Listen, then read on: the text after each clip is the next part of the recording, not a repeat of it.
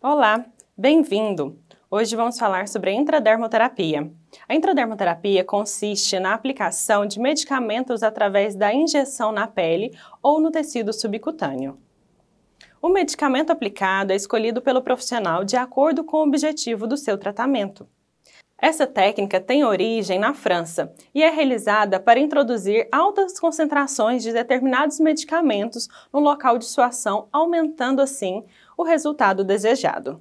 A técnica é indicada para o tratamento de celulite, gordura localizada, flacidez, estrias, desvitalização da pele, assim nos homens e também nas mulheres. Nós temos também algumas contraindicações, por exemplo, para gestantes, lactantes, pacientes cardíacos, pacientes com doenças crônicas, por exemplo, a lúpus, pacientes alérgicos a determinadas substâncias que são utilizados é, no processo de rejuvenescimento ou de qualquer outro que seja no desejo desse paciente. Para a intradermoterapia, nós temos várias vias de aplicação, sendo entre elas a intradérmica, que consiste na aplicação de múltiplos pontos é, de microinjeções na profundidade mais ou menos de 0,5 a 4 milímetros e são aplicadas pequenas quantidades desse produto. Também possuímos a via subcutânea, que em cada local nós despejamos do produto de 0,1 a 0,2 ml do material. Vamos entrar agora nos tratamentos específicos para cada paciente. Na terapia capilar, nós temos uma grande gama de ativos e nós temos que avaliar a clínica dele, daquele paciente. Se aquele paciente, que tipo de alopécia? Se ele tem uma alopécia androgenética, o que consiste nessa alopécia? Na maioria das vezes, ela está determinada a uma questão genética e está frequente na população, desde a população do sexo masculino quanto a população do sexo feminino. O tratamento, ele vai se basear no estímulo do crescimento desses folículos e nós podemos usar desde o minoxidil até mesmo os bloqueadores hormonais. O objetivo desse tratamento é recuperar e estacionar o processo de parte da perda do, do crescimento capilar. Algumas fórmulas são utilizadas para esse tratamento, como biotina, minoxidil, depantenol, a própria finasterida. Também tem alguns fatores de crescimento que nós podemos utilizar, corpeptídeos e até mesmo a Pilfood, que consiste em vários suplementos vitamínicos para dar um suporte nutricional para aquela região que está em necessidade. Assim, o tratamento capilar, ele necessita também de um apoio, sendo utilizado algumas cápsulas orais e alguns tônicos na região do couro cabeludo. Essas cápsulas, elas podem ter colágeno, biotina, cisteína, pantenonato de cálcio, vitaminas e são utilizadas normalmente uma cápsula duas vezes ao dia, dependendo da concentração que você vai colocar no seu fármaco.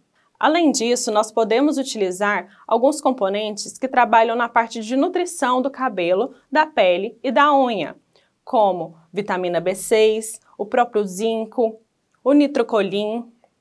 Então, nós temos uma gama de fármacos para poder fazer associação oral e também dar um melhor resultado para o nosso paciente.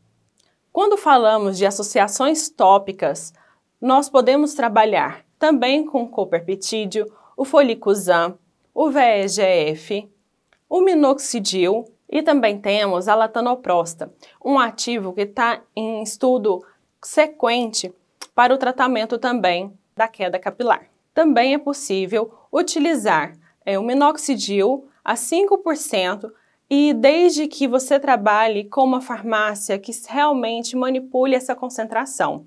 Nós sabemos é que o minoxidil em grandes concentrações, em vez de fazer realmente o crescimento do folículo, ele pode, a longo prazo, fazer com que esse folículo fique enfraquecido e, consequentemente, a queda capilar. Agora vamos falar de tratamento facial. Do tratamento facial, nós vamos abordar primeiramente a flacidez.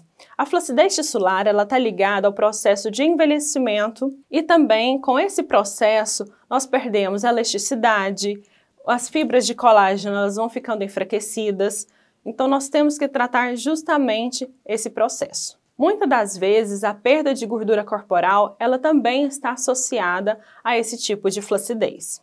Alguns ativos são extremamente importantes para esse tratamento, assim como o depantenol, que tem uma ação hidratante, o próprio ácido hialurônico, tricinol, que vai fazer o estímulo de colágeno, condroitin.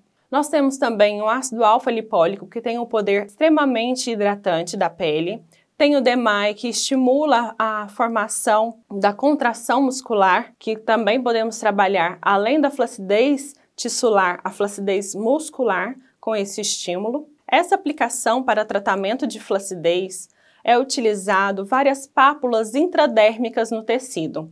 Então, nós conseguimos recuperar aquele tecido gradativamente. A quantidade de sessões varia de paciente para paciente, em média, no consultório, nós fazemos de 3 a 4 sessões e essas sessões intervaladas a cada 15 ou 20 dias.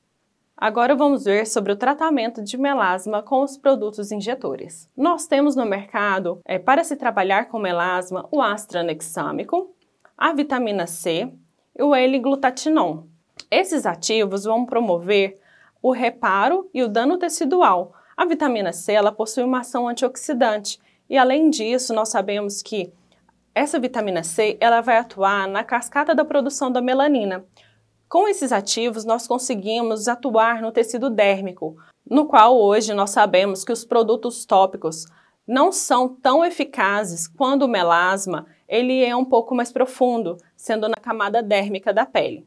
Por isso, nós temos a atuação desses ativos aplicados intradérmicos para ajudar nesse tratamento. Hoje, no nosso consultório, um tratamento que é grande pedido é o tratamento para papada, a gordura submentoniana. Para essa questão, nós temos específicos alguns componentes nos fármacos, por exemplo, o ácido deoxicólico associado com a benzopirona. O ácido deoxicólico ele vai fazer uma atuação lipolítica naquele tecido, e a benzopirona ela vem para fazer uma vasodilatação daquele tecido, melhorando assim a permeação do ácido deoxicólico. Encerramos assim essa aula e eu te vejo em breve.